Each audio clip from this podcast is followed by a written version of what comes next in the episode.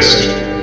Olá, sejam todos muito bem-vindos a mais um episódio do Mestres do Cast, o podcast do Mestres de Aluguel. E hoje nós da Mestres trazemos aqui para vocês Gente, finalmente, depois do ano passado inteiro, a gente falando muito sobre RPG e prometendo que ia trazer produtores de RPGs para vocês, falando que ia trazer mais gente que faz conteúdo de RPG, finalmente nós estamos trazendo. Nos desculpem, a gente falou demais o ano passado. Eu acho que vocês todos ouviram. Se não ouviram, larguem de ser assim. Para de ser assim, gente. É rebeldia não faz bem para ninguém. Procurem lá nos episódios anteriores, a gente falou bastante sobre o que está acontecendo aqui hoje e eis que chegou a hora. Hoje eu tô aqui falando com os meus amigos Fernas e Vitor. O Vitor, que é um dos produtores, no caso do Codex RPG, ele que vai trazer hoje um conteúdo muito massa para você RPGista e para você que quer ser um bom RPGista, ter um sistema muito foda para jogar. E o Fernas que tem um projeto muito massa que vai explicar hoje aqui pra gente. Mas eu vou parar de falar por eles. Gente, muito boa noite a todos. Opa, boa noite. Opa, boa noite. Hoje aqui apresentando meus amigos Fernas, meu, meu amigo Vitor. Eu queria trazer para vocês esses dois porque é, desde que me foi apresentado o trabalho de cada um deles, é, nós da Mestres ficamos muito interessados dessa nova etapa do nosso projeto aqui na Mestres, que é mostrar os sistemas de RPG desde sua base, desde como eles foram criados, contando sobre a história deles, quem participou é, na inserção deles, como eles foram criados realmente e como jogar eles, porque eu não quero mais ninguém dando desculpa de ah, eu não sei jogar RPG, ah, eu não sei como fazer uma ficha, ah, eu não sei como começar. Agora não tem mais desculpa, vocês vão saber. E hoje eu vou estar tá falando sobre o Codex com gente que está ali na base dele. Então não tem desculpa, gente. Ninguém vai sair daqui sem saber jogar o Codex hoje. Mas primeiro eu queria que vocês se apresentassem. É, Fernas, Vitor, por gentileza. É, eu sou o Fernas, eu comecei a jogar RPG com 6 anos de idade, tá? Então faz quase 30 anos. Né? Olha aí. Eu. Quem me ensinou foi o meu irmão mais velho e que aprendeu com um amigo na escola, e, enfim.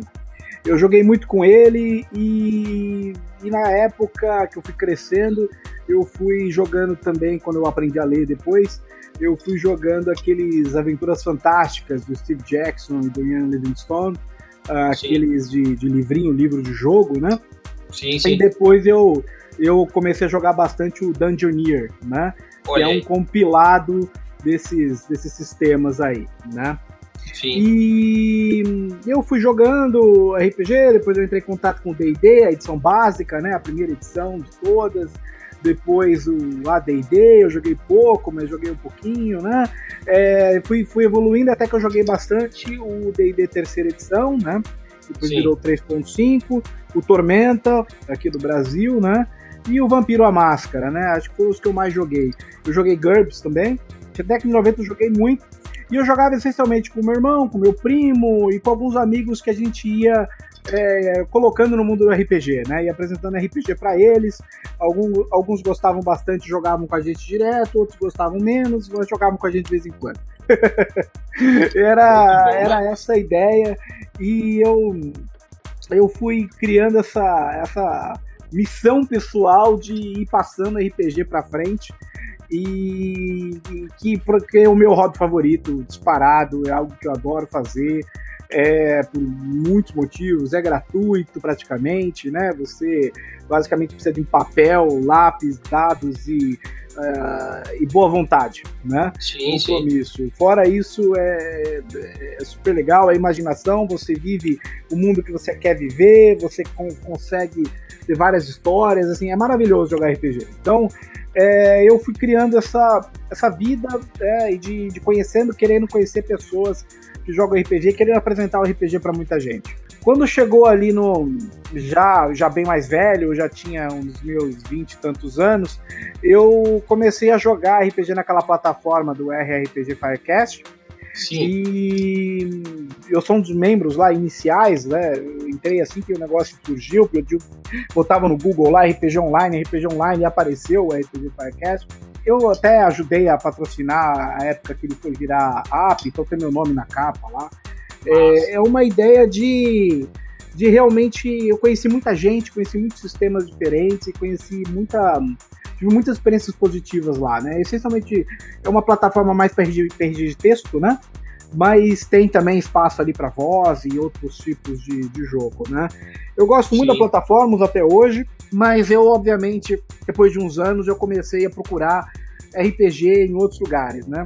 Eu, desde criança, eu eu gostei de, de, construir mundos, construir sistemas, construir histórias, né? Principalmente cenários. E eu sentia falta disso, de assim, eu fiz algumas mesas ali no RPG Firecast, mas eu sentia. Cheguei a narrar mais de seis meses um Harry Potter lá com a galera, via texto toda quarta-feira, jogava à noite, era super legal. Mas eu fiquei Olhei. com muita vontade de, de criar coisas assim novas e conhecer mais gente, conhecer gente no mundo real, não só no, no mundo online, né? E eu comecei Sim. a ir para eventos de RPG. Então comecei a pesquisar no Facebook, conversava muito com gringo, porque eu jogava com gringo também, mas eu queria conhecer o pessoal do Brasil mesmo. Então eu comecei a ir em lugares que o pessoal jogava RPG, é, pelas páginas de, de, Facebook, e foi aí que eu conheci o Vitor. É, já faz uns quatro anos, né, Vitor? E eu conheci você lá num, num restaurante, uma hamburgueria que chamava Geek House, numa um lugar ali que tinha é, um evento de RPG no fim de semana. E, e, aí que aprendi, aí conheci o Codex of Reality, que é o sistema aí que a gente vai falar, e achei o sistema fantástico, né? É um, assim, bem por cima só, minha opinião, assim, depois a gente entra no sistema. É, o Codex é um sistema bem, assim, sandbox, né? Aquele caixa de areia, é um, ele é bem customizado, ele tem uma possibilidade de customizar os personagens de forma muito bacana, né? Sim. E, e mais é ele tem uma série de, de, vantagens, né? A questão de progressão do personagem acho que é bem mais interessante do que a progressão de classes. É, ele tem uma série é, de características é, que realmente de, identificam bem os personagens, cada personagem é muito diferente do outro.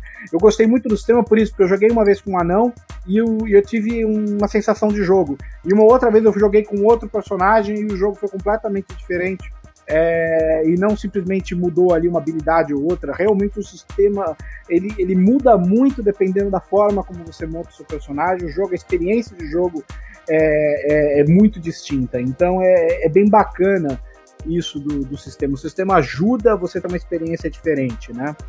E a e o que acabou acontecendo é que eu, eu gostei tanto do Codex que eu, é, eu comecei a ajudar a turma do, a divulgar o, ao sistema, ir em alguns eventos de RPG, narrar codex, participar de forma de auxiliar o projeto, né, no sentido de, de, divulgar, né, e no sentido também, às vezes, de criar algum item, alguma coisa. Esse é um lado legal do Codex, eles são uma comunidade bem aberta, que escuta todo mundo que todos querem, querem passar, né, e criam coisas, dependendo, se você quer criar alguma coisa no Codex, é só entrar lá no Facebook deles e dar uma ideia, e eles, e eles eles votam e podem colocar isso no sistema. Então, é, é um sistema super aberto, super é, que quer aproximar as pessoas do mundo, que tem tudo a ver comigo, né? Do que eu sempre falei. Então, eu, eu quis é, divulgar esse projeto e ajudar. E depois de um tempo de indo em sistema, em eventos, em vários eventos, passava pela minha cabeça a ideia de montar um canal onde eu ia ter muito mais é, alcance para trazer mais pessoas para o mundo do RPG, principalmente iniciantes, e o meu canal eu, eu dedico muito a iniciantes, né? A abertura de jogar na, nas mesas comigo, eu sempre dou preferência para iniciantes. É, e aí foi o que eu fiz, eu, eu criei um canal no, no YouTube, obviamente que eu tive algumas inspirações de alguns amigos meus para fazer isso, mas aí eu criei, comecei a tocar há um ano esse canal, tem mais de 100 vídeos no canal, é, vários deles instrutivos, né, de, de como jogar RPG, ou de sistemas, alguma coisa assim, de, é, de cenários, é, outros de, de, dicas né, bem específicas, e, e, alguns de entrevistas, e também de jogos, né, e vários de jogos, inclusive de Codex of né. E mais recentemente, a, eu, eu realmente botei na cabeça que eu tenho que fazer um cenário de campanha, um cenário medieval, é, com detalhes, um mundo bem bacana, bem construído, né? Eu tenho várias ideias na cabeça, mas eu estou colocando isso aos poucos no papel, é, principalmente através de jogos de RPG. E o Futuro, inclusive, faz parte de uma das mesas que eu narro, é, nesse sentido de desenvolver um mundo. Eu estou usando o sistema do Codex, mas o cenário, o mundo é, é de criação minha aí. Então, essa é a ideia, né? É realmente desenvolver esse mundo, desenvolver essas, essas ideias, desenvolver o, o, o canal é, é realmente para atrair mais pessoas para o mundo de RPG, essa é a minha missão. É, é, fazer mais pessoas gostarem de RPG, mais pessoas querendo jogar RPG.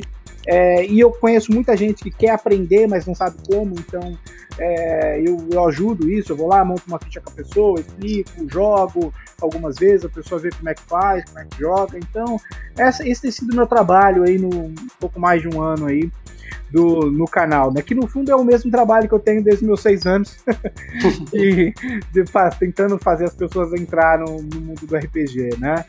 Mas, Vitor, fala um pouco pra gente, como é que foi encontrar com o Fernas e aí conta pra gente como é que é a sua trajetória também no RPG, até o Codex entrar na vida sua e de quem produziu junto, como que é toda essa, essa linha, essa timeline sua aí. Tá, então vou começar do começo, aí eu chego no Fernas no meio.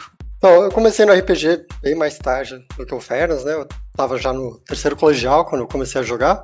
Eu, eu sempre tive interesse, eu ganhei, acho que de aniversário, um, um livro dos monstros do D&D, assim, né? Que é o, acho que o, o livro mais interessante para quem não conhece nada de RPG é um livro dos monstros de qualquer sistema. Que tem um monte de criatura, um monte de figura, né?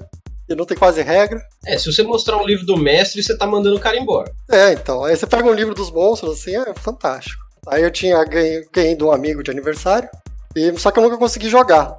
Aí até que chegou no terceiro colegial, meu grupo de amigos lá do colegial, a gente conseguiu organizar aí gente para jogar. Tinha um que tinha jogado um pouquinho mais de experiência no RPG, mas não era muita experiência. Aí, obviamente, a gente botou ele como mestre. Olha. é assim, né? Quem tem mais experiência... É a regra. E, mesmo assim, ele nunca tinha mestrado também, mas aí a gente pegou uma aventura pronta lá e começamos a jogar. Tá, inclusive foi uma época bem saudável, né? Terceiro colegial, vestibular, provas e a gente jogando RPG. Mas é o melhor escape, vou te falar, hein, cara. Pra ah, muita gente que eu conheço, é o melhor escape para não explodir nessa época. Não, foi um período. Não, foi, foi muito bacana. Aí, então, aí a gente começou jogando DD.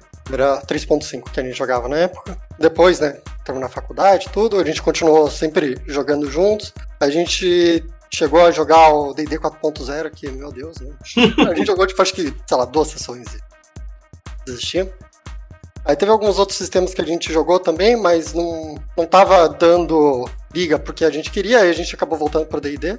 Só que a gente fez uma série de alterações na, nas regras. A gente tirou, tipo, PV, tirou nível, tirou, tipo, sim, tirou um monte de coisa da regra. Né? O turno, a gente fez, a gente fazia no combate, o turno era compartilhado. Isso a gente fazia desde o colegial já. Né? Então, assim, era o turno dos jogadores e o turno dos inimigos, né? A gente não tinha muita paciência para ficar controlando o turno individual de cada um. A gente, e a gente achava que assim ficava mais dinâmico também a coisa. Sim, e aí a gente foi alterando, alterando, alterando, até que chegou num ponto, eu falei pro pessoal, gente, não, não, tá, não tá dando. A gente mudou muito, já não é mais D&D, mas também ainda é D&D, porque tem um monte de coisa de D&D, né? Uhum. Assim, vocês não querem, tipo, começar do zero, assim? Tira tudo então, e a gente começa do zero. Vamos fazer o nosso sistema. Sim. Aí, óbvio que na época... Acho que se a gente soubesse o trabalho que ia dar, a gente não ia ter começado. Mas na época era em 2014 isso. Aí a gente. Beleza, então vamos fazer. Aí a gente começou a fazer. Nossa, primeira vez ficou tudo errado. Ficou um negócio horrível de jogar. A gente acho que a gente usava D100 na época, a gente tinha que usar calculadora pra fazer, ver se acertou ou não. A gente falou, nossa, tá, tá muito ruim esse negócio. Caraca, com D100, veja é. bem, isso é que é coragem de criar um sistema mesmo. Não, é, então, é que a gente queria muito. Só faltou usar a tabela do Excel, né? É lógico que a gente usa a tabela do Excel até hoje. Ah, olha aí. É, assim, o, o, grupo, todo mundo entrou em engenharia. Então, é o grupo de. É o sistema de RPG feito por engenheiros. Você acha que a gente não ia usar tabelas de gráfico? Exato. Mas, assim, o que a gente fala pro pessoal. Tá, teve um amigo que faz direito, aí tava explicando para ele o sistema, né? Tava eu e um outro desenvolvedor. Aí o desenvolvedor começou a se empolgar com as fórmulas, explicar as fórmulas, eu falei. O cara, eu vi na cara dele que ele tava ficando muito assustado. Uhum. Eu falei, não calma, você não precisa saber a fórmula. A gente sabe a fórmula, a gente fez as contas, você só precisa jogar só. Entendeu? Então, a vantagem de ter um sistema feito por engenheiros é que sei lá, um sistema engenheirado é que você não precisa fazer a conta, a conta a gente fez para você. Sim, você só entregou o... pronto já. É, você não precisa saber a fórmula, não tem problema. Foi engraçado esse dia. Mas. Então, aí a gente foi, passou por várias interações, várias interações. A gente aplicou uma metodologia de desenvolvimento de produto, de desenvolvimento de, de projeto mesmo, né? A gente tratou como se fosse um projeto, o, o RPG, Sim. e aí começou a dar resultado. Porque no começo, quando a gente começou o desenvolvimento, até vejo bastante gente que quer desenvolver o próprio sistema, né? Quer fazer. Eu acho que é um desafio bacana, mas assim, tem que ter calma. Acho que essa é o que eu posso. A melhor mensagem que eu posso passar é essa. Porque, assim, O é, sistema aí tem que ser amadurecido, né? Não dá pra você querer fazer um, um sistema, querer que ele rode e se não rodar já frustrar. É, não, e aí a gente começou devagar, a gente voltou tudo, a gente queria jogar, entendeu? Aí a Sim. gente falou, não, não vamos jogar, vamos fazer o sistema. E aí a gente começou lá definindo primeiro qual é o dado que a gente usar para rolagem, até a gente chegou à conclusão, depois quando a gente vai falando mais detalhes do sistema, entro no lance do dado. Mas a gente pegou um dado meio diferente aí, ele funciona como se fosse um cara ou coroa, é, que a gente viu que a, a, a gente dava lá pela distribuição de probabilidade dele, dava mais dentro do que a, do que a gente queria que fosse comportamento. Aí a gente definiu lá atrás que a gente queria que fosse um sistema que tivesse é, realismo. Então, a gente não queria aquela coisa do cara, tipo, tomar uma espadada, tipo, ó, viu uma espadada? Perdi 20 pontos de vida, mas ainda tenho 832. Tranquilo, sabe? Tipo, a gente não queria que acontecesse esse tipo de coisa. A gente queria que tivesse a possibilidade, por mais que fosse ínfima, mas que ainda existisse uma possibilidade de um cara lá, tosquinho, nível 1, matar um cara épico. Se o cara tosquinho der uma. enfiar uma faca no, na barriga do cara épico, ainda vai ser uma facada, entendeu? Por mais que o cara seja super foda. Sim, sim. Então, ah, então, essa questão do realismo. A outra questão que a gente queria manter era a da liberdade do jogador. Uma das nossas premissas é a gente nunca diz não pro jogador, a gente sempre diz boa sorte. Certo. Então, assim, deixar o cara fazer o, o que ele quiser da forma mais livre que ele quiser, né? Aí entra no que o Fernando já comentou da questão da customização e tudo. O terceiro ponto é que fazer que ficasse de uma forma intuitiva tudo isso. Certo. O, o- Então, é, são três coisas que normalmente não se encaixam muito bem e a gente trabalhou para tentar chegar num ponto de equilíbrio aí entre esses três parâmetros, né? Uhum. E foi aí, a gente foi refinando, refinando. Aí chegou num ponto que já estava funcionando o sistema, a gente já tinha uma mecânica de combate que funcionava legal, a gente já tinha conseguido criar algumas raças, já estava com o, o nosso cenário, que é o cenário de Windar, é um cenário básico que a gente criou para testar o sistema e para lançar depois como cenário oficial, né? Sim. Então o nosso cenário já estava assim com uma base boa, já tinha as raças, já tinha um lore aí. Aí a gente começou a levar o RPG para eventos, para chegou na fase do nosso que a gente chamava de do, do teste beta aí, aberto, né, para as pessoas é, verem o sistema e passarem feedback pra gente, pra gente ver o que, que a gente precisava ajustar, o que, que a gente precisava melhorar, porque ficar testando só entre a gente, por mais que a gente trouxesse uma pessoa de fora de vez em quando, é, não, não dava feedback que a gente precisava nesse ponto, né?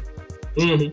E aí foi, acho que no segundo ou no terceiro evento que a gente estava participando, que foi que eu conheci o Fernas aí. A gente foi, tinha esse grupo do Covil do RPG, aí eles faziam uns eventos, acho que era uma vez por mês, na, na Geek House, que era uma hamburgueria, agora o grupo já mudou de nome, é hamburgueria também.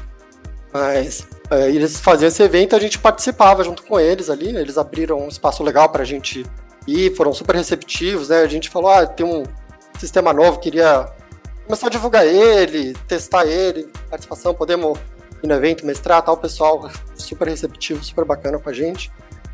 E aí teve essa esse evento que tinha lá algumas pessoas que tinham se inscrito na nossa mesa, e eu sempre procurava pegar a mesa assim, quando eu mestrava em algum ponto perto da entrada, em algum ponto estratégico para ver se primeiro pro pessoal que tá entrando, mesmo que não fosse jogar na, na mesa, ver lá a gente jogando, né, uma coisa diferente. Sim, E se tivesse faltando gente, eu consegui capturar alguém ali na entrada, né? E exato. dessa vez foi muito engraçado que a nossa mesa era a primeira mesa que tinha, assim, não tinha outra antes da gente. Era, a nossa tava ali na frente.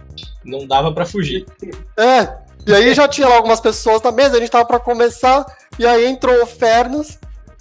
E aí eu falei, é, tá precisando de gente, eu fui lá tentar chamar ele pra ver se ele jogava com a gente. Ele topou. Olha aí. Foi assim, foi muito aleatório, muito aleatório.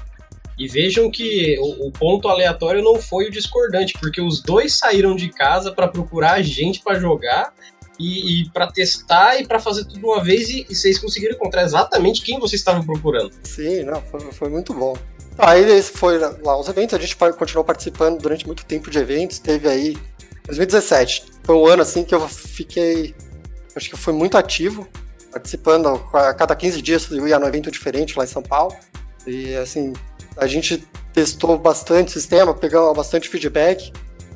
É, foi bem bacana, assim, o pessoal também, todo mundo que a gente jogava, o pessoal curtia bastante o sistema. Assim, o, o jogo está pronto, é só questão de formalização, inclusive a gente tem plano de abrir um financiamento coletivo ainda esse ano. Não estamos determinado a data, mas até o meio do ano a gente quer, quer ver se a gente consegue tocar esse financiamento coletivo para lançar o sistema no final do ano, aí, comecinho do ano que vem. Perfeito, olha aí. É bom que a gente já tem aqui uma notícia bombástica para a galera que quiser. A gente vai estar tá deixando links aqui para o pessoal conhecer também o sistema. Já apadrinhar aí no, quando começar o financiamento coletivo, porque, pô, já pega em primeira mão o livro fresquinho, assim, ó, cheiro de livro novo. É isso aí. Vamos ver se tá tudo certo lá. E a gente tem uma meta que a gente quer muito lançar esse sistema, muito, muito. Então, por mais que dê, na pior das hipóteses, dê errado o financiamento e a gente não consiga, a gente ainda vai lançar o sistema.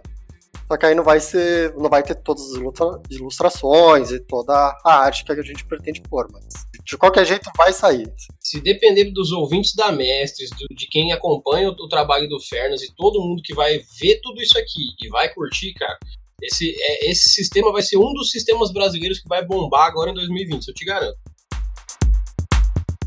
Mas deixa eu já fazer perguntas para vocês aqui, porque assim, estamos falando sobre o trabalho de vocês, agora conhecemos bem Vitor, Fernas, nossos ouvintes agora já têm o primeiro passo para entender como é que vai funcionar esse sistema, ou esse episódio de hoje.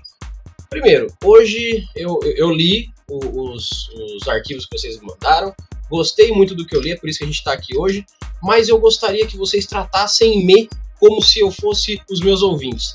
Hoje eu gostaria que vocês me ensinassem o que é o Codex. Então, se vocês dois juntos conseguirem falar para mim o que é o Codex, como que eu posso criar uma ficha, como que eu posso começar um jogo agora, nós vamos difundir aqui o Codex para o Brasil e para o mundo hoje. Mas agora os ouvintes nossos aqui vão aprender a fazer tudo graças a vocês.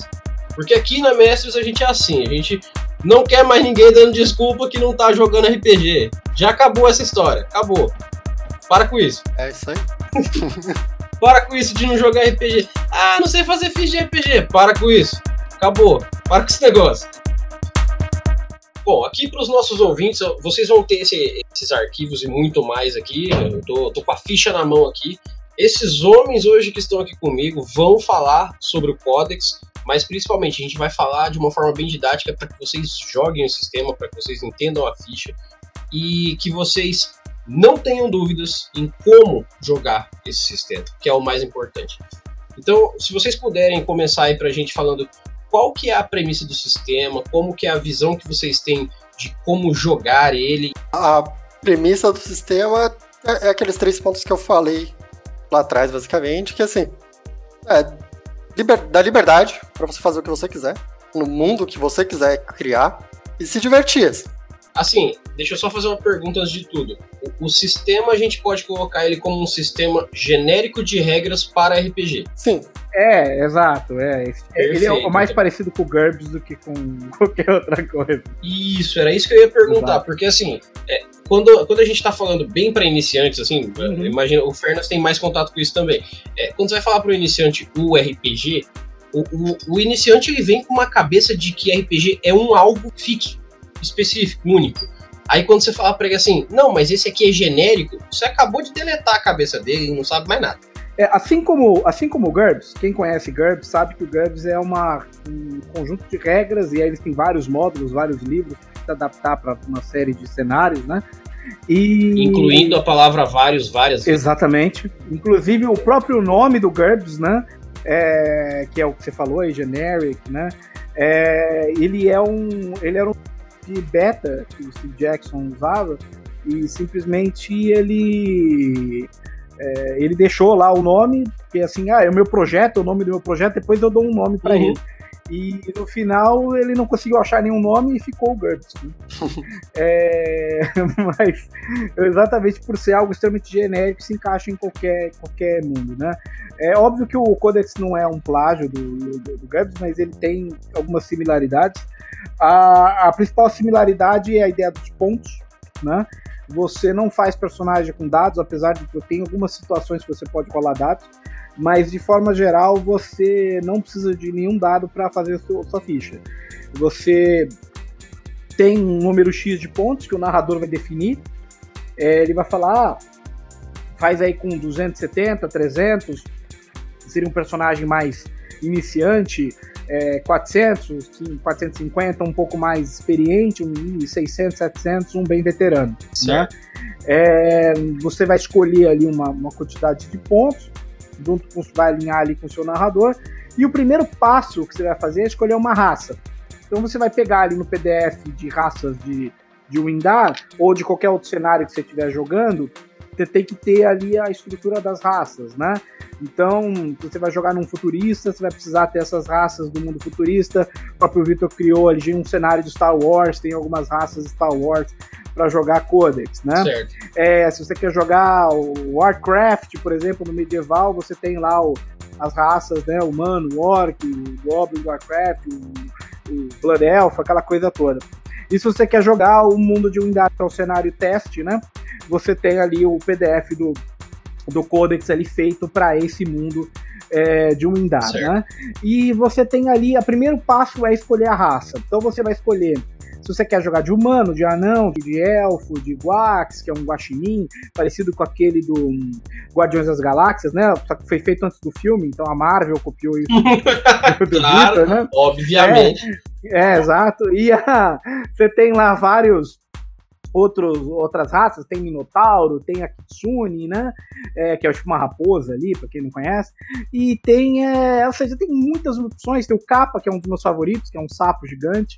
É, tem várias opções diferentes para fazer o seu personagem. E cada raça, ela traz características próprias, tá? E uma base de atributos próprias. Então, assim, é, o seu, sei lá, o humano, ele é todo 6 ali, ele começa com todos os atributos igual a 6, e ele tem algumas características dele ali de, é, de ganância, de, de habilidades com magia ali, de alguns conhecimentos de tecnologia, é, ele tem uma história que ele vem de uma outra dimensão, então ele tem ali alguns conhecimentos diferentes, né? Deixa eu fazer uma perguntinha, Fernandes. Então, pra uhum. gente diferenciar principalmente agora para quem já é jogador de RPG. É, uhum. Nem todo mundo tá acostumado com a mecânica de compra ao invés de escolha. Isso é um fato. É, principalmente quem veio do D&D. Quem veio do D&D, você falar compra, a pessoa vai explodir. Não, não vai entender nada. Uhum. Então, vamos Sim. lá. Para você que já joga RPG ou você que não joga RPG, para você entender a, a, a, máxima simples do que, que é a compra, é, você vai ter realmente um, um, conjunto de pontos inicial, por exemplo, um valor X lá no começo, um valor, sei lá, 500, e aí com esses 500 você vai, como o Fernando está falando aí, comprar a sua raça inicial. Poxa, mas lá no D&D, quando eu escolho a raça, eu ainda vou escolher minha pontuação de força, de destreza, não sei o quê. Então, aqui você compra um conjunto que a sua raça vem completa com esses pontos. Então você não vai, por exemplo, escolher o humano e falar que ele tem 18 de força. Não o humano vem com uma ficha é, standard, né? Um starter pack humano, e aí você vai fazer atribuições posteriores, certo? Exato, exato. Você vai. Você consegue modificar bastante esse starter pack, como você falou, esse, esse conjunto inicial. Então Sim. dá para fazer humanos bem diferentes entre humanos, Sim. mas a, você tem um, uma base central dele ali, né? Certo. E, e, eles, assim, cada, cada raça, qual que é a essência? Ela vai ter os atributos dela, ela vai ter um número de, de PV, que é pontos de vida, né? Diferentes, ela vai ter um estresse, depois a gente entra no detalhe do que, que é diferente, e ela também vai ter é, características próprias que vão dar certas habilidades para essa raça e que elas são bem únicas de cada raça que você comprou, né? Sim. Então, por exemplo, o humano ele tem aquela habilidade de violência criativa que ele pode improvisar com qualquer coisa meio que vira uma arma na mão do ser humano. É, que é uma habilidade bem interessante. E agora, para um elfo, ele já ele pode. Aí é uma característica até opcional, mas enfim, ele pode fazer fotossíntese, por exemplo, e não precisa se alimentar. Então é isso, ele vive do sol. Isso já na parte da, é, da do, customização, certo? Da customização, mas você ainda tá comprando a base da raça, entendeu? Ah, sim, é, é na hora que você compra, e aí você vê que realmente as raças são muito distintas entre si, e é isso que torna um, uma, um dos principais pontos que torna a experiência bem bacana, porque depois você quer jogar um jogo, mesmo que você jogasse a mesma dungeon, a mesma masmorra, enfim, a mesma coisa, você poderia trocar a sua raça e já ter uma experiência bem diferente de jogo, é, só pelo fato de você ter partido para uma outra raça, né? É, jogar Codex de, jogando com anão é bem diferente de jogar com capa, é bem diferente de jogar com orc, com elfo, o que é um pouco diferente do D&D, porque o D&D ele muda lá, um ganha mais dois de força, o outro ganha mais dois de constituição, mas o que vai mudar é o roleplay, né? É a interpretação, e não sim, sim. A, a, a, estrutura do, do jogo. Tem algumas características de raça, mas elas são bem secundárias é uma coisinha ou outra. Nesse, nesse sistema, as características da raça são muito relevantes. É, eu até imagino que dessa forma, é, não só na parte de customização básica, que é antes de comprar coisas posteriores, você já consegue, por exemplo, diferente do D&D, se cinco personagens pegarem humano, todos estão jogando de humano ponto.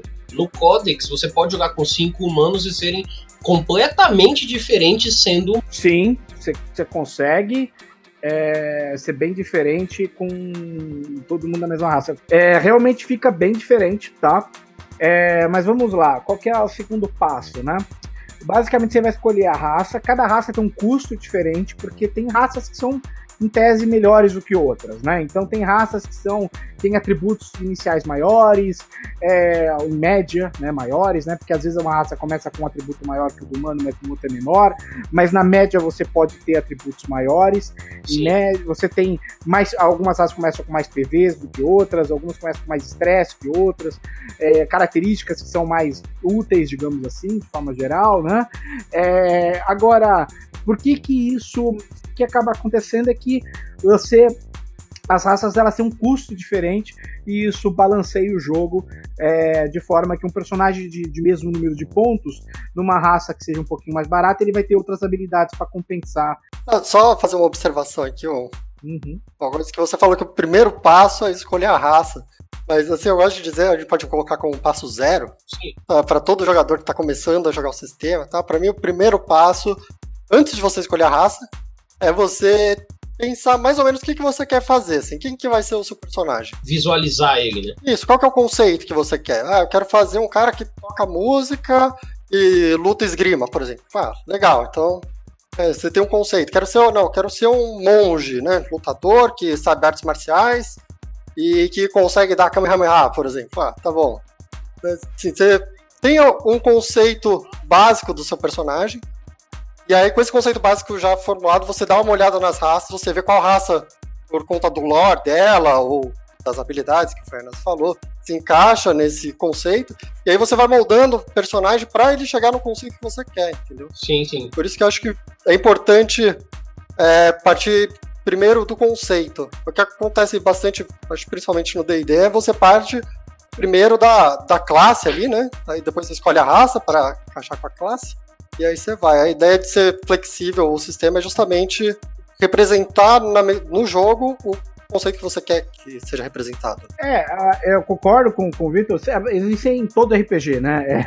É, é, todo RPG você, você, você monta um. A primeira coisa que você tem que pensar no fundo é o que, que você quer fazer com o seu personagem. Você quer fazer ele mais, é, às vezes, um cara que conhece, como você falou, arte marcial, um combate físico, ou então mais combate à distância, ou então um cara que é mais social, um cara que é mais mental, né?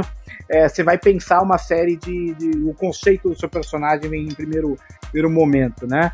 E depois você vai desenvolver. Eu tava pensando mais na questão da, da, da construção da ficha mesmo, na hora que você já você tá como montar a ficha, né? Ah, mas, mas concordo que concordo que você tá certo. Isso aí é, inclusive tem sistemas, né? E, e, alguns inclusive falam que a primeira coisa que você tem que fazer é é, como o caso do storytelling, vai pensar na natureza, pensar no, no comportamento, pensar no, no porquê que o seu personagem lá virou um monstro ou não, no caso do Vampiro Máscara e tal, e, e depois que você vai começar a fazer a ficha, depois você fez toda a história do personagem, você contou tudo, aí você começa a olhar, ah, essa habilidade encaixa na minha história, essa habilidade aqui encaixa na, no, meu, no meu conceito de personagem, né? Exatamente. né? Então, assim, óbvio que quando você consegue fazer isso é o melhor dos cenários, né? Mas nem sempre a pessoa consegue fazer isso, hum, às vezes ela tá meio na dúvida e tal. É, e ela só quer entender mesmo como constrói a ficha e dá pra você, você seguir a linha. É, que você tem meio que dois caminhos, né? Você pode ir pelo conceito e construir a, a história e depois ir encaixando, ou você pode fazer o contrário. Eu faço as regras, eu monto a ficha e depois faço a história para justificar por que eu tenho aquelas habilidades, né? Normalmente esse segundo caminho é pior. Ele tem um monte de acochambração, é. né? É, para você, como que eu que eu faço para justificar que meu personagem é furtivo e ao mesmo tempo ele é um cara de 5 metros de altura e, e super forte e tem força gigantesca, é. entendeu? Tipo, é, é, é, difícil, né? Ele é um cara que não fala muito bem, mas ele é um mago. Porque ele gosta de ler, mas ele não é bom de conversar com as pessoas. E aí, aí sabe, você vai começando a conflitar na história, é. você tem que quebrar em algum momento para dá sentido, simples assim. Exatamente, é. No mundo do, do storyteller lá, o cara tem vários pontos de armas de fogo, mas na história dele, depois é, ele é um mendigo, é um cara abandonado e tal. Tipo, o cara não fez nada, ele não foi policial, não foi, não foi do exército, não fez absolutamente nada, Sim. sabe? Só como é que esse cara sabe usar uma arma de fogo, né? Então é. Mas assim, eu, eu concordo 100% com o Vitor, tá certo, tem que começar pelo conceito. E, mas aí depois você definiu lá, ah, eu quero fazer um, um cara que usa duas armas e que ele gosta de, da natureza, ele, ele, ele gosta, ele quer cavalgar um lobo, né? Ele é um super amigo dos animais e tal. Pô, então acho que um orc encaixa bem. É, então eu acho que eu vou comprar um orc vou desenvolver essas minhas habilidades de cavalgar o orc, né? É, e vou aqui ter umas, umas armas diferentes e tal para vincular isso, né? Sim. né? E aí eu vou olhar para as características, mas ele talvez pudesse ser um elfo, mas que o elfo tem mais a ver com planta do que com animal, mas aí você mexe um pouquinho no conceito e, e, e encaixa no que você quer, né? É, você pode. O, o, grande ponto é que, dado que cada raça tem um, uma linha geral bastante única, é, o conceito realmente ajuda você escolher a sua raça, certo. né? E depois que você escolheu a sua raça, é, você vai para uma tabela lá de, de habilidades, né, de modificadores dos seus atributos, que você pode jogar dados, né, Vitor? Mas Sim. você pode escolher também uma lista de opções. Se você estiver sentindo com sorte, você pode querer rolar os dados, mas os dados as opções da, as opções que tem na tabela são bem justas, tá? Eu normalmente pego só as opções da tabela, não me arrisco mas elas são justas, elas são, elas são boas. Basicamente, se você quer focar muito em um ou dois atributos, e aí você tem penalidade no resto, ou se você quer ter é, ser mais ser assim ganhar um bônusinho aqui ou ali não ter nem penalidade nem não ter penalidades dá para fazer uhum. também. E tem várias opções acho que são quantas? Oito ou nove opções? Alguma coisa assim acho que são oito. Oito é muita Caraca, opção. E isso tudo é opção de... tradicional do sistema, que, que assim, você é incentivado uhum. a escolher qual que você quer mesmo. Sim. É, exato. A gente fala do, das regras, né? Você tem três alternativas. Você pode jogar o dado, ou você escolhe uma opção da tabela, ou você tem a terceira opção, que é não escolher nenhuma das duas, mas eu não, não recomendo. Mas você pode também, se você quiser. É, o modificador em geral ele é positivo, né? Sim. De forma geral, ele melhora seus atributos. É, então... tem uma opção que você recebe zero, um modificador zero em quase todos os atributos, e em dois você recebe mais um, então sim. Então tem, se você não quer mexer muito na sua ficha, você pega esse que pelo menos você ganha mais um e dois ali. Né? Sim, até se assemelha, por exemplo, é. a algo parecido com o que o D&D já tem, né? Tipo, ah, coloque mais um em um, duas coisas e é isso. Isso, isso. Exato. E isso ajuda muito a diferenciar os, os personagens dos atributos em si.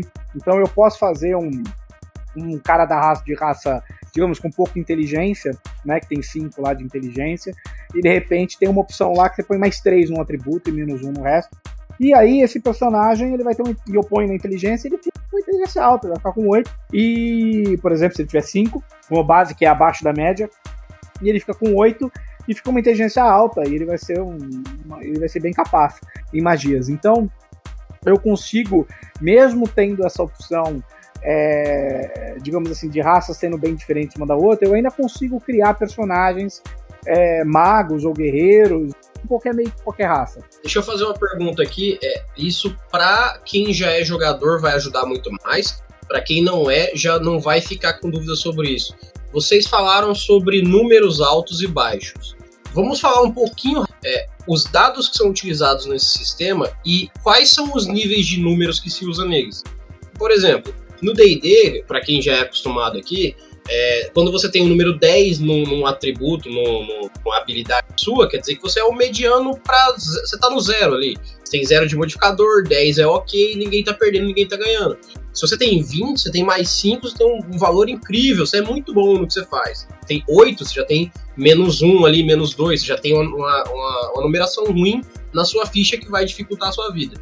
Quais são as escalas de números que se usa no Codex para a gente ter uma, uma visualização de, poxa, eu tenho tanto de número, quer dizer que eu sou bom ou não? Então, aí entra naquela que eu comentei lá da escolha do dado, né? Por que, que a gente escolheu esse dado também? Sim. Então vamos lá. Então, começando pelo dado, dado que a gente usa, você pode pensar assim, você consegue simular ele com um dado de seis faces, um dado, na verdade é um dado de seis faces, né? Mas você pode pegar um dado de seis faces normais, e você pensa nesse dado como se fosse um cara ou coroa, tá? Então você tem a metade de baixo do dado ali, o 1, 2 e 3, é a metade ruim.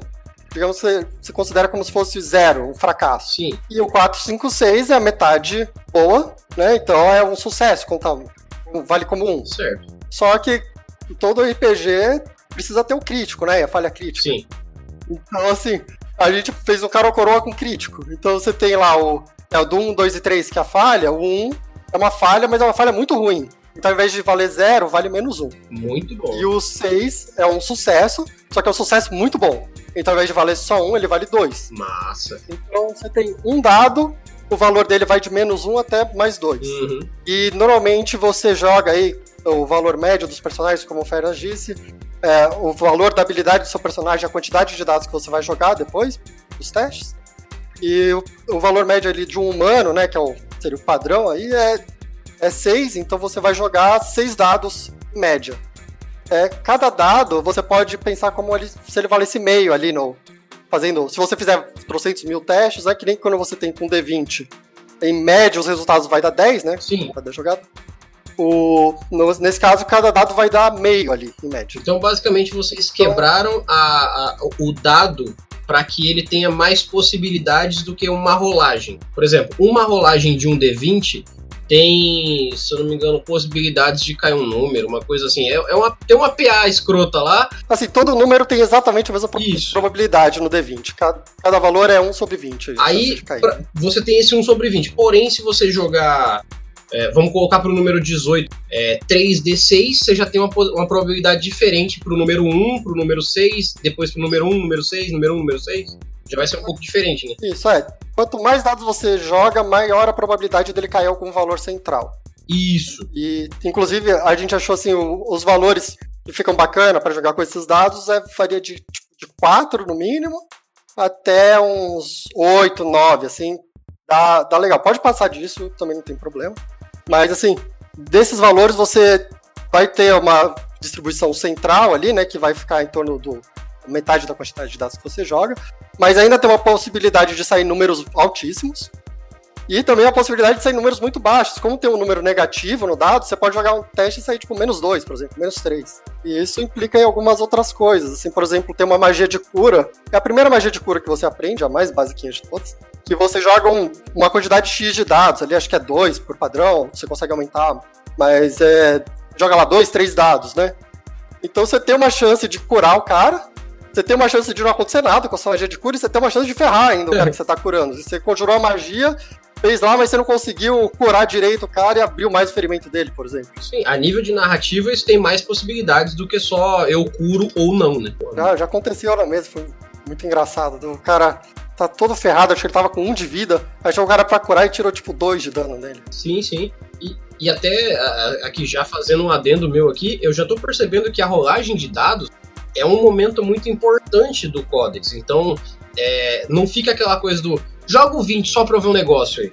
Não, o momento de rolar o dado ali que parou, jogou os dados, fez o cálculo, deu quanto, sabe? É uma coisa que não é só jogar o dado. Quero fazer um comentário dos dados que, que eu acho que é um dos pontos mais vencedores do sistema.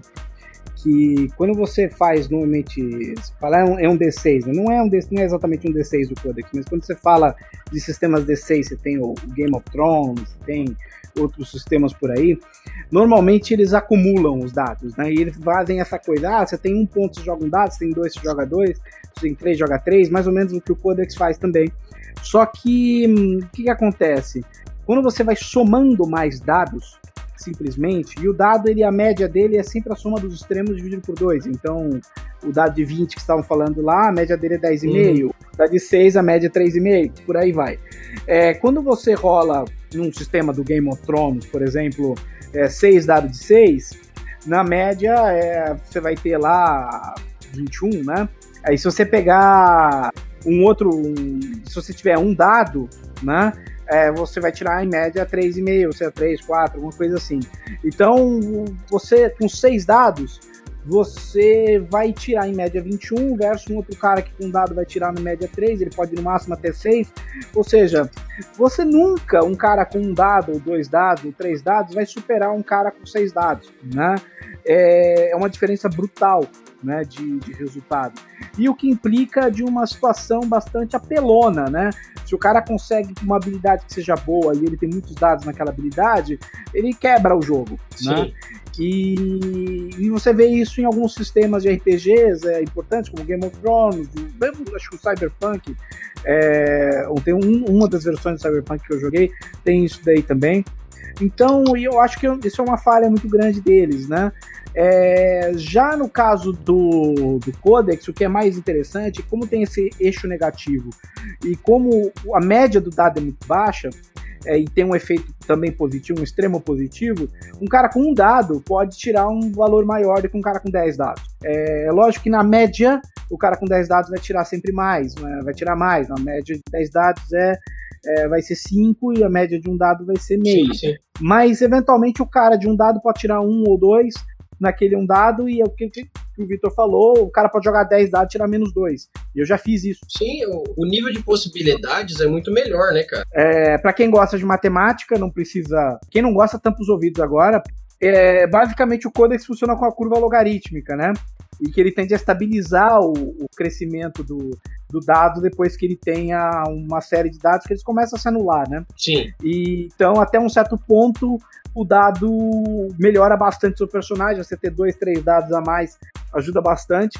Mas na hora que você chega, que ele falou, você tem 10 dados, você tem 10 ou você tem 15, não vai mudar muito sua vida. É, inclusive, eu acho que isso, por um lado, pode afrontar aquelas pessoas que têm o costume de jogar um RPG única e exclusivamente para ficar fortes que é, é, é, nesse momento que você dá um cheque na pessoa que é, é, é o famoso combeiro, mas não o combeiro benéfico que tá fazendo combo para que o jogo fique in, incrível.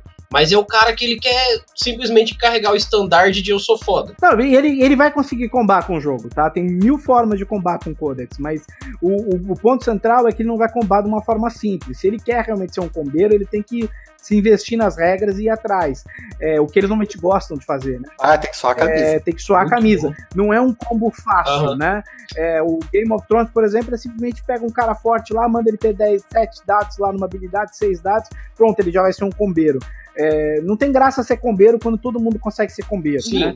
A graça de ser combeiro é quando você consegue e os outros não. É o destaque, então, né? É... Não, não, e ainda assim, tem uma questão, aí quando a gente vai falando mais das polícias, tá? Posso marcar de novo? Mas tem uma questão assim, o cara é combeiro, mas você tem que perguntar ele é combeiro aonde, entendeu?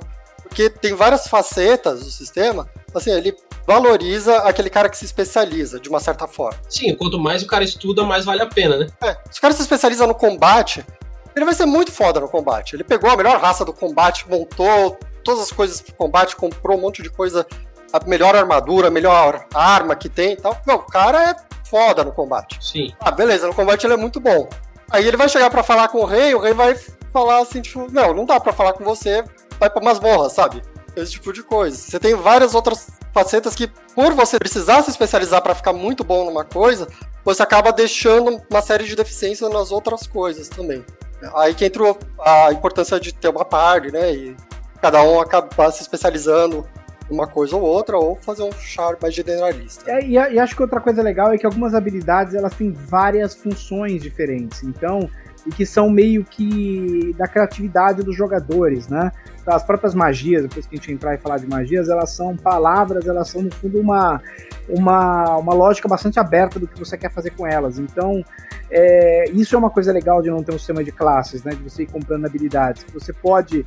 Eu quero fazer um cara meio tipo Warcraft ali, onde eu tenho um guerreiro com tem uma espada de fogo e ele solta uma bola de fogo com uma mão e, e, ele é bom na espada com a outra, um Gandalf da vida, né?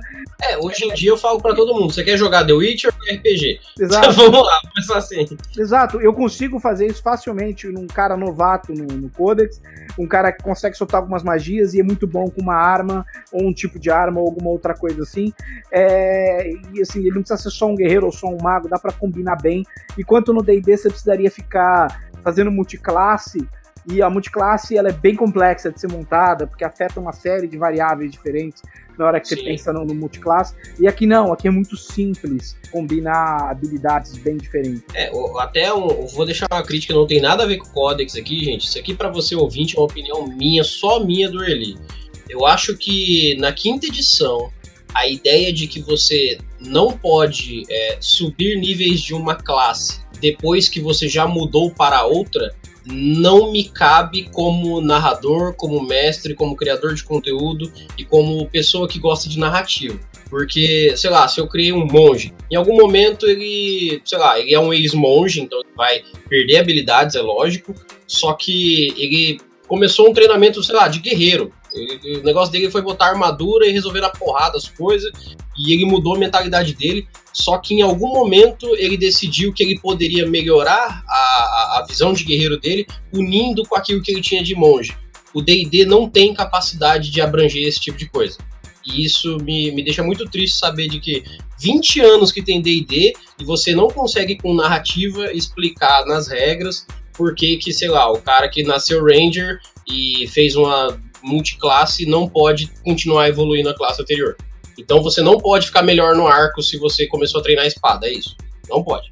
Fica aí essa crítica aí. Porque, não sei se vocês estão ligados, mas no D&D, quando pega outra classe, você não pode mais evoluir da anterior. É, a, a acho que na terceira edição... Que... A ter, até a 3.5 pode. Pode, né? Mas na, mas na quinta, na, é, na quinta eu concordo com você. É. Na, na terceira edição, você, no fundo, toda vez que você evoluía, você podia pegar uma classe diferente ou evoluir uma classe que você tinha, desde que você tivesse uma, uma é, né? desde que você tivesse uma um argumento, digamos assim, uma explicação para poder fazer. Mas o grande problema é que, por exemplo, se você é um bárbaro, é, você tem que ser caótico, sei lá, o bardo, o bardo tem que ser caótico, é, o bardo tem que ser caótico, o paladino tem que ser leal. Aí você, se você combinar isso, vai, vai dar problema, você não pode combinar então tem. E aqui você pode ter um paladino bardo sem problema nenhum, entendeu? É, então. A, o que eu tô achando legal do Codex é que não esses pré-requisitos que, por exemplo, a DD trazia, não tem. Você vai literalmente montar isso com compras, e ao mesmo tempo você não vai ter a limitação, é, é, como tá tendo agora na quinta edição, de não poder mesclar isso. Porque, por exemplo, a quinta edição ela traz para você que você pode ter mas você sempre vai ser as duas coisas e não uma fusão delas. Essa falta uhum. de mesclar e falar, pô, eu quero ser um bardo clérigo, ou sei lá, um bardo paladino, porque eu quero usar da minha música para tocar a música dos anjos, eu quero. Como, como, se eu quisesse criar uma classe nova, como era a classe de prestígio na 3.5, sabe? Sim, sim. Onde você consegue mesclar o, o, o, seu útil ao seu agradável e criar um ponto novo. A quinta edição, ela não, não deixa você fazer isso, porque se você parou num, num lugar para começar outro, você não tem esse direito de continuar melhorando aquilo. Então você não pode, mas você tem que parar. Aqui, ó, aqui acabou, daqui você vai no novo, você não tem mais velho. E aí eu vejo que, por exemplo, isso no Codex é muito legal porque não tem essa de novo e velho. É, é uma, é, é, uma, é uma progressão direta. Eu até falo para os meus jogadores, assim, quando o pessoal começa a jogar, muitas vezes o pessoal fala, ah, não conheço direito, né? Então eu não sei direito o que fazer. Aí eu falo assim, não, não tem problema. Pega o que você acha que você gosta. Por mais assim, ah, eu quero fazer o um mago, mas não tenho muita experiência com magia, então eu não queria pegar nada muito complexo. Assim, não, então pega uma coisa básica, uma coisa, joga com esse que você tá. E depois, se você vê que, tipo, não, não gostei muito de magia, quero partir pra porrada, quero pegar a espada, escudo e ocupado. Sim. Então, tipo, tudo bem, aí você muda. Você consegue mudar durante. Você não precisa matar o seu personagem e começar o outro, né? Você consegue ir mudando, é, faz parte da evolução do seu próprio personagem. Às vezes o seu personagem, quando, você, quando ele começou a aventurar, ele achava que gostava de uma coisa, ele foi vendo que não, eu me dou mais melhor com outro estilo de, de combate, por exemplo. Aí ele envereda para outro estilo e você usa um como complemento do outro, né? Você não perde aquilo. Sim, eu até imagino que assim, eu acho que o RPG ele tem que começar a a se sensibilizar mais com o jogador e não só com a narrativa em si. Então, poxa, o ser humano tem essa coisa de tem dia que a gente decide mudar, é, depois de um certo tempo da sua vida você per percebe que você quer mais outra coisa. Você vai ler um livro hoje, pô, você vai ler um, uma narrativa que vai sair nova, sei lá, do Harry Potter, do Percy Jackson. Essas coisas que, são que estão sendo trazidas como literatura, como fantasia em geral, elas já vêm com a mentalidade de que você não, não, não necessariamente está preso em algo, que você pode mudar, que a evolução pode mesclar. Aí, se você fala no seu RPG que você não tem essas opções, você, sei lá, pega uma pessoa que gosta, por exemplo, de fantasia, limita ela e ela vai achar que o RPG que é sem graça. Exato. Mas, Fernas, por favor, eu atrapalhei você disso. De boa. E eu acho que é legal essa questão do, do, do, jogo dele realmente trazer né, várias opções, e mas seguindo com a, com a, com a ficha, né? Sim, sim. E, e o D&D, ele, e o D&D, como, como você falou, ele, ele tem problemas mesmo de customizar. A melhor, a melhor edição foi a terceira, né? Mas eles acho que eles se perderam. Ele, você podia customizar tanto, tanto, tanto, tanto, tanto que é, começava a surgir uns personagens de nível 1 mega apelão e, Sim. e, ele, e aí eles. O próprio. Acho que a própria Wizards of the Coast percebeu que estava muito complicado. E na hora que foi lançar novas edições, pecou pelo, pelo excesso do contrário, né? De não customizar, né? Sim. Ela falta de customização e a edição a quarta edição, por exemplo, é exatamente o maior problema dela é isso, né? E depois que você escolhe o conceito e a raça, você vai para as habilidades embaixo, né? E os modificadores, você vai para as habilidades embaixo. Todos os testes do jogo são feitos sobre as habilidades, tá? É, que tem na ficha aí. Então você tem essas de corpo, mente e instinto, né? Que são três grupos. E aí tem uma lista de habilidades para cada um dos, dos grupos, né? Então, sei lá, corpo a corpo, que é para ataque, combate, né, com a com arma de, cor, de, de, curto alcance, como espada, machado. Você tem lá distância, que é de arco e flecha, né, que é um de arco e flecha, magia, que é quando você quer fazer castar alguma magia, a defesa, que você vai jogar ali para ver se você vai se defender de um golpe, sentidos que você vai usar sua visão, olfato, enfim, para perceber o ambiente, lábia que você vai convencer alguém, arte, se você for tocar uma música, dançar, alguma coisa, enfim. Tem ali as opções todas, todos os testes estão nessas habilidades que estão ali embaixo. E você vai. E como que você rola o teste? Você vai rolar com base no seu atributo, a, a coluna do total, depois do modificador. Então, por exemplo, se é um teste de corpo a corpo, é, digamos, você vai dar uma espadada, é um teste corpo a corpo, você vai, é, sei lá, você tem 7 de força no seu, no, no, seu atributo final, e então você vai rolar 7 dados de 6. Perfeito. Né? É, é, esse é o teste, acabou. E você vai ver os dados de 6 como eles são é, o resultado naquela conversão. Então, digamos que você tirou lá é, é, 3, né? É, porque você tirou um menos um, depois vários zeros, e aí depois um dois, e dois, dois, alguma coisa assim, pronto. E aí deu, deu, deu três, né? Ah, uhum. Esse é o teste. E se você quer por exemplo, depois ter algumas outras especializações que dá para entrar depois, dá para você ir melhorando essas habilidades de outras formas, né? Comprando algumas habilidades específicas que melhoram essas, essas habilidades ali. E aí, eventualmente, você pode ter o seu 7, 6, 7 dados 6 mais 1 ou mais 2, enfim, por aí vai, né? É, que vai ajudar é, bastante o seu personagem. Isso daí, cara, é 90% do personagem, assim. Tipo, então ele é bem simples de ser montado, né? Sim. O que que você vai, vai buscar agora, né? Então você já escolheu ali o conceito, a raça, as características da sua, do seu personagem. É, você tem essas habilidades, você vai dedicar alguns pontos do seu personagem para comprar graduação nas suas habilidades. Então você quer ter mais um no corpo a corpo? Como é que você faz? Você vai gastar 10 pontos, né? Se você quer ter mais dois no corpo a corpo, você vai gastar o mais 20 pontos. Só que você vai gastar os 10 pontos iniciais do número 1. Então você vai gastar o nível 1 e vai gastar o nível 2. Sim, você tem comprando por etapas. Isso. Então o nível 1 custa 10, o nível 2 custa 20. Então, na verdade, você vai gastar 30 pontos. Você está comprando etapa a etapa. Depois, se você vai comprar o nível 3, Sim. você precisa gastar mais 30, né? E, e por aí vai.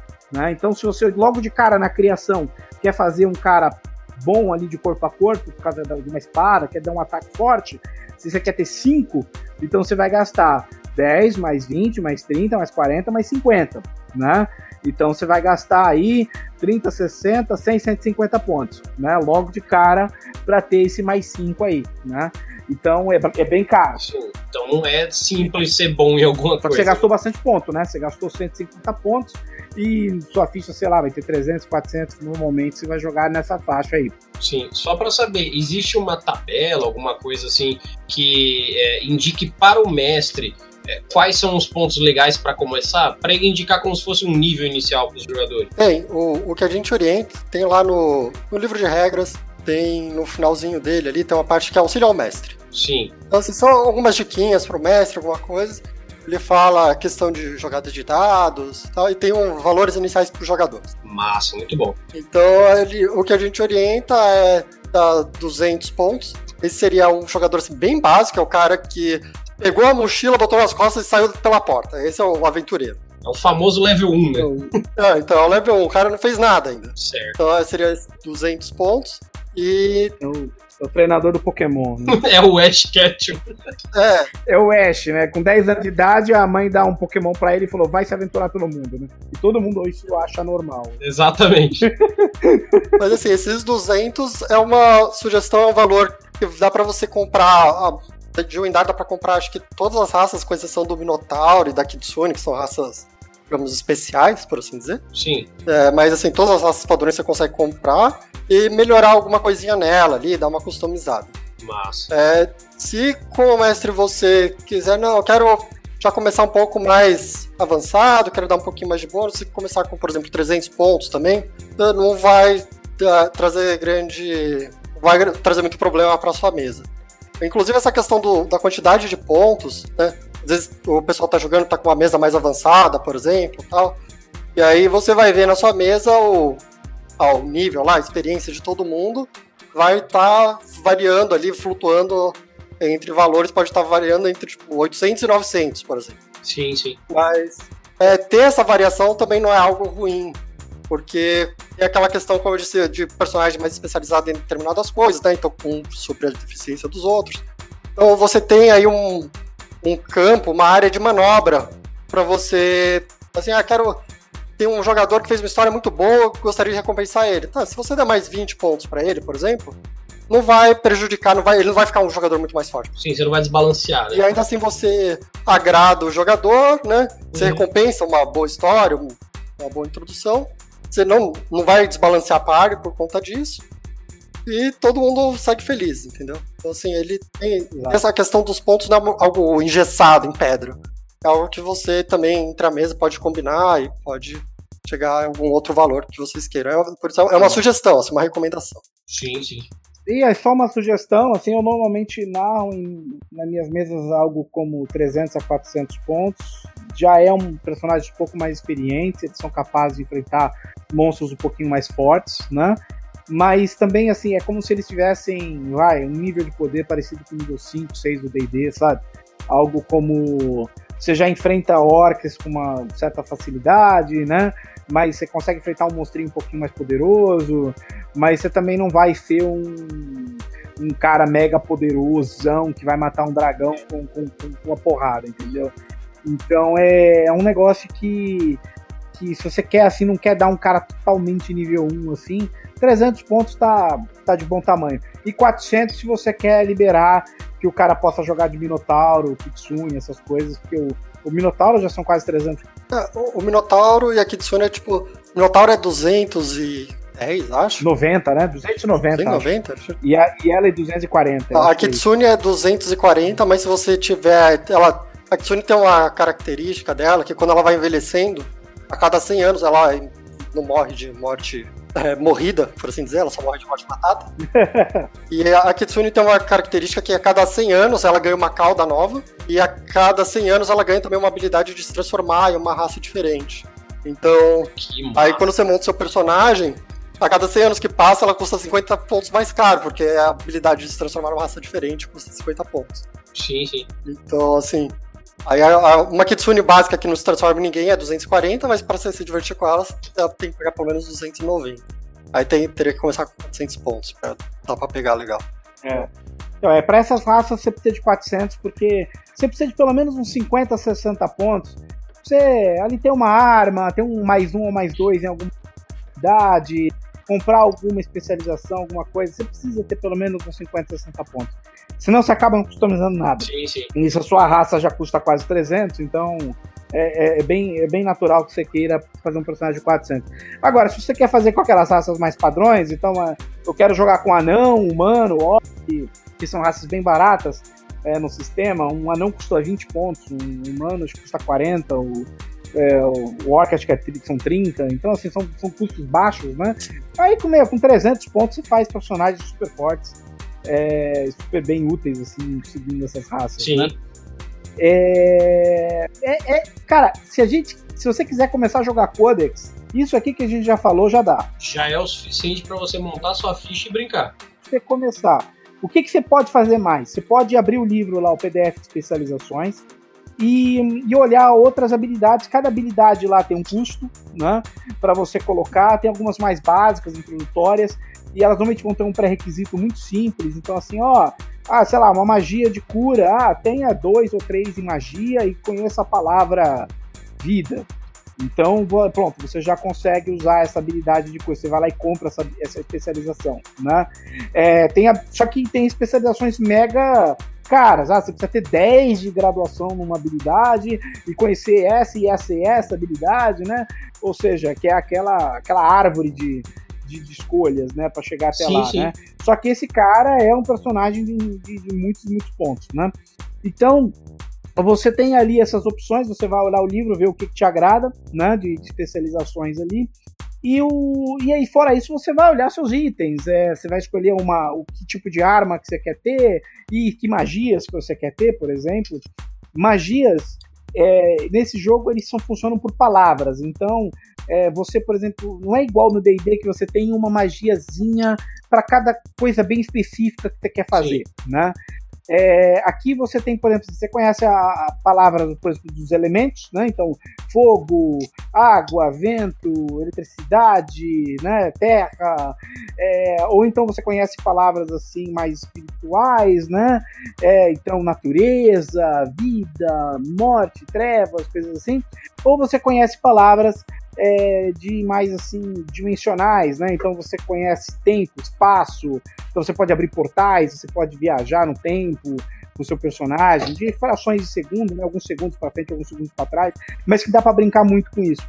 E basicamente as palavras são o mesmo custo, cada uma delas custa 20 pontos e você pode combar as palavras, então, com os seus itens ou com as suas ações. Então, ah, eu resolvo, por exemplo, palavra fogo, vai, que é a mais fácil de perceber e bem intuitivo. Você pode criar fogo, é, fazer magia para criar fogo, ou você pode manipular um fogo que já existe. Você tem uma tocha ali, ou um fogo numa fogueira, alguma coisa assim.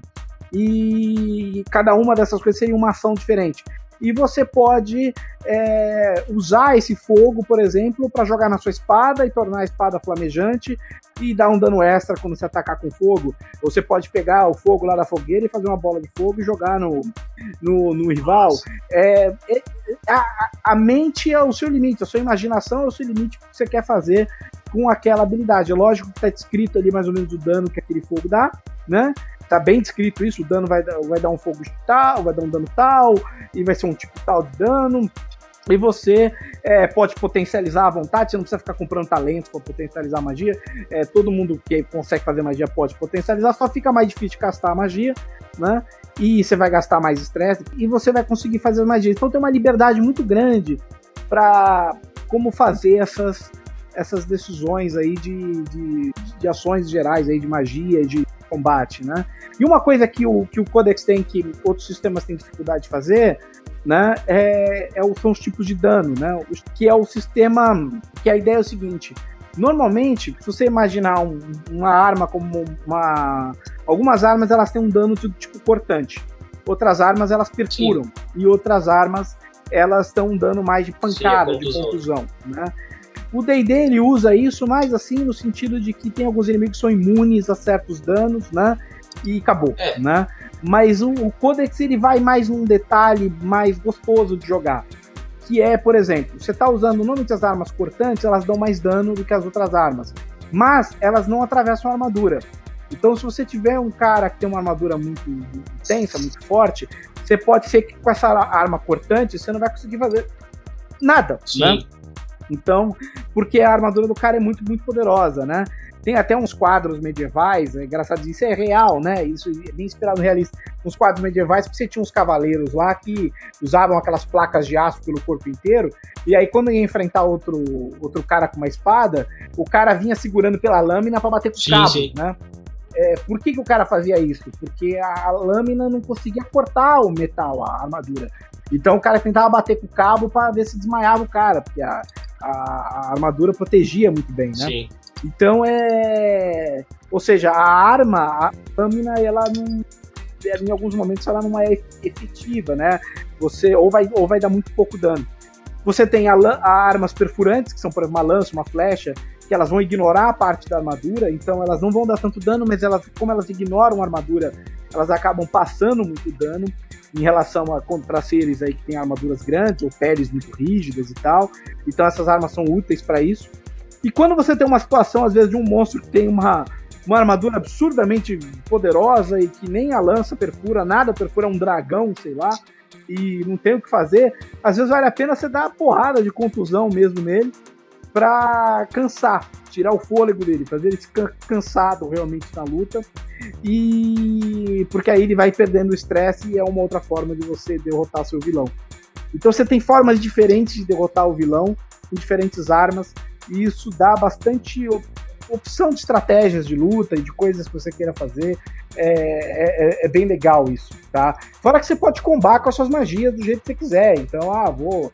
O que eu falei, uma espada flamejante, ou, ou eu vou. Tenho uma arma de fogo aqui, eu vou. Vou colocar um raio saindo da, junto com a minha munição, entendeu? Eu posso fazer um monte de coisa, sim, né? sim. Então isso eu acho que é, é bem legal. Mas, Vitor, se quiser explicar bem como funciona a vida, o estresse, É, então, o que eu ia exatamente perguntar agora é coisas que a gente. A vida é uma coisa que vocês vão explicar aqui do sistema que é diferente, eu percebi de outros sistemas mais tradicionais, mas principalmente esses sistemas de estresse, eu acho que é uma coisa que, para quem nunca jogou, sei lá, um Call of Cthulhu ou uma coisa que tem algo parecido, vai ser o, o ponto mais extremo de inovação. No sistema, tem duas maneiras de você morrer, basicamente. Um é pela vida e outro é pelo estresse. né? Então, a vida, todo mundo que já jogou videogame na vida, ou outros RPGs, né? Não nem ter jogado RPG pra saber, você tem lá o PV, os pontos de vida. Todo mundo sabe que se a vida acaba, você morre, né? É, isso inclui a vida real. Sim. então você tem a, a- os pontos de vida, eles dependem também da sua raça que você escolhe. E eles nunca vão mudar ao longo da trajetória. Não é que você é, ganhou mais experiência, você vai ter mais vida. Se você ganhou mais experiência, você consegue se defender melhor. Por isso que você sobrevive mais, mas não é porque você tem mais vida. Você sempre vai ter aqueles pontos de vida, do começo até o final do jogo. É óbvio que pode ter, ah, um Deus me abençoou e aumentou meus pontos de vida. Ah, tudo bem. Tirando essas exceções, né, dá pra perceber que você continua sempre com os mesmos pontos de vida. É, inclusive, que é um dos fatores que ajuda naquela questão, tipo, meu, uma espadada é uma espadada. Não importa quão experiente você seja, tipo, ainda é uma espadada, sabe? Você ainda vai sofrer bastante dano e vai perder sangue, vai se ferrar por causa disso. Sim. Aí você tem os pontos de vida. Ah, falando de valores também, pra dar noção pros jogadores, aí pro pessoal que tá ouvindo a gente, né? Então, assim, eu vou usar o humano como referência porque é o mais próximo da gente, né? Só se você pensar em você mesmo. É, um humano, ele tem 12 pontos de vida. E uma espada, por exemplo, uma espada normal de uma mão, ela dá 4 de dano. né? Então, se você tomar 3 espadadas, você morre. E se você pensar numa pessoa normal recebendo 3 espadadas, é, eu não conseguiria sobreviver depois de 3 espadadas, provavelmente. Tem muito filme que mostra que um corte bem dado no pescoço acaba, né? Mas é só um. É, aí, aí isso entra em outra mecânica que tem uma mecânica de crítico, a gente pode até falar. É, então, é isso que eu ia perguntar. É, como que vocês encaram o crítico em relação ao dano? O, o crítico, eu, eu comentei aquela questão do dado ali, era mais para uma explicação do funcionamento do dado, ajudar no, no entendimento da coisa. Sim. Mas tem o crítico dos testes, em geral, pode ser aplicado a qualquer teste. né? Mas, assim, principalmente dentro do combate, que é onde acaba sendo mais importante. Como é que funciona o combate lá? O Fernas já explicou um pouquinho, mas assim, você vai atacar alguém com uma espada. Você vai fazer um teste de corpo a corpo para atacar aquela pessoa. O inimigo lá, a pessoa que você tá atacando, vai fazer um teste de defesa para ver se ele consegue se defender do seu ataque de corpo. Ah! Aí se a defesa for maior ou igual, beleza, ela se defendeu, ela teve sucesso, a defesa teve sucesso. Sim. Se o atacante for maior, ele. A vantagem é sempre de quem tá defendendo. Tá? Sim, sim. Se o atacante for maior, aí ele teve sucesso e ele conseguiu te acertar com a espada. Supondo que eu, que uma pessoa lá de tanguinha na praia, né, sem nada, lutando contra o cara, também o outro também tá de tanguinha na praia usando uma espada. Então, o cara com a espada conseguiu acertar, o, o outro que tá sem nada vai perder 4 pontos de vida. Isso se ele acertou por uma margem pequena. Se ele começar a acertar por uma margem muito grande, ele vai causar mais dano. Então, a cada 5 de diferença, 5 é um valor bem considerável no sistema, tá? Assim, os testes, para quem tá começando, assim, no nível 1, é, um teste valor 3 é um teste com uma dificuldade razoável. Não é nada impossível de se conseguir, mas também não é nada de graça que o cara vai conseguir toda hora. Sim. 5 já é um teste bem difícil dele conseguir. Então, se o cara conseguir jogar um dado, ele passe a defesa do outro em 5, então digamos que você, um atacou, tirou 7 no dado, e o outro se defendeu com 2, então passou 5 a mais que a defesa, aí vai ser um dano crítico. Ou seja, ele vai dobrar o dano da espada. Então a espada que daria 4 de dano vai dar 8 nesse caso, que aí ele pegou num ponto mais vital. Ah, sim. E aí, se o cara, ao invés de tirar 7, ele tirou 12, por exemplo, tirou 10 a mais, aí ele vai triplicar esse dano. Ah, sim. Aí ele acertou, tipo, no pescoço, por exemplo. Aí já deu 12 de dano, cortou o pescoço, decapitou um golpe. E já explicando então pra todo mundo que são rolagens uma contra a outra. Não tem uma armadura básica é, que é o número na qual você tem que passar. São rolagens de ataque contra rolagem de defesa. Isso. E o que acaba acontecendo é que você tem essas situações de mais 5, mais 5 ainda acontece com uma certa frequência, mas o mais 10, por exemplo, é, é bem difícil de acontecer, né? Então, só, só pra você ter uma ideia do quão difícil é, você imagina que um cara para tirar 10 num teste, ele vai precisar, se ele fosse só com dados sem nenhuma graduação e a média é meio, ele precisaria de em média 20 dados, né? E você não tem isso no jogo. Você costuma, um cara, um guerreiro super forte que botou modificador mais 3, que botou aquela coisa, vai ter 9, 10 dados, né? Então é, você tem ali um na média 5, entendeu? Então é o que vai acontecer é que você vai ter comprado graduações, né, naquela sua habilidade para ganhar aquele mais um, mais dois, mais três no final do dado. E isso sim vai permitir que você chegue no mais 5, blá blá. Ou então o seu rival foi super azarado no dado e jogou lá cinco dados, tirou cinco uns, ficou com menos 5, e você tirou lá 5 positivo, aí você tirou Sim. 10 de diferença e, e deu um mega ataque nele, né? Mas é, é difícil sair o crítico, não é tão fácil. É, no D&D você tem 5% de chance de sair o crítico, né? Ou 10% se você quiser considerar o crítico negativo, né? Não é tão, tão difícil assim. Aqui, a não ser que, obviamente, a, a dificuldade, o- a, a diferença, o crítico tá muito mais na habilidade do personagem Sim, sim. do que no dado que você vai rolar. Eu acho que essa é a parte legal. O, um cara que é muito bom, ele vai dar mais É, a possibilidade é sempre maior no do que um cara que é ruim. Então, então aí o que, que acontece? Tem a, esses testes, né, que o cara, o cara vai fazer do, do crítico, e ele vai, ele vai rolar esses dados, é, tanto pro ataque e pra defesa, e aí depois passou o dano, vai direto na vida, o ser humano tem pouca vida, tem ali, tem 12, 13, mas é o padrão, é a média, tem algumas raças que tem um pouco menos, tem 8, 9, e tem algumas raças que tem mais, que é o caso do capa lá, ele chega a ter 20 de vida, né, eu acho que a raça que tem mais vida. É, mas você vê que mesmo o capa, que é a raça que tem mais vida, não tem tanta vida assim. E ele, o Victor falou que você não ganha mais vida durante o jogo. Na verdade, você Sim. só ganha na construção do personagem se você tiver lá aquele modificador de vitalidade, né? Mas é só ali também. Depois que você construiu, é o que o Victor falou. Você não ganha mais vida no, no, no jogo, né? E aí tem a outra forma de morrer, que o Victor vai explicar agora, que é o estresse. Também é uma forma muito conhecida em jogos, né? Então, quem jogou Diablo, por exemplo, vê aquela barra de estamina lá Uhum. e outras coisas, e também bastante real, né? Que é relacionado à fadiga, né? Mas o o estresse, ele funciona da seguinte forma. É, ele é dividido em dois pedaços aí. Ele tem o estresse estresse e tem o sobre-estresse. O estresse Normalmente as raças têm 3 de estresse, é o valor padrão. Algumas, ó, não, acho que tem 4. O elfo tem 2, mas em média são 3 de estresse. E toda ação que você faz tem um custo de estresse. Então andar custa 1 de estresse, é, você pegar um item custa 1 de estresse, você usar uma espada custa 2 de estresse, você usar uma palavra de magia custa 2 de estresse. Então assim, no, no, no, dia a dia ali, normal, você usa o seu estresse, mas não, não, é nada que te penalize. Sim. Na hora do combate que ele começa a ser mais relevante, né? Então, é, entra um pouquinho na questão também do turno e do andamento do combate. Você não tem turno individual, os turnos são compartilhados, que eu disse que eu, a gente gostava de fazer no D&D, uma coisa que a gente manteve para o sistema, que a gente acho que contribui para a colaboração dos jogadores, assim, Sim. deixa os jogadores montarem o plano deles e fazer o plano deles, né? Se der certo, deu, se não der certo, azar. É, e o número de ações que você tem no seu turno é, é basicamente infinito, podemos dizer assim, entre aspas. Ele é limitado pelo seu estresse. Então, enquanto você tiver energia para se mover, você pode se mover.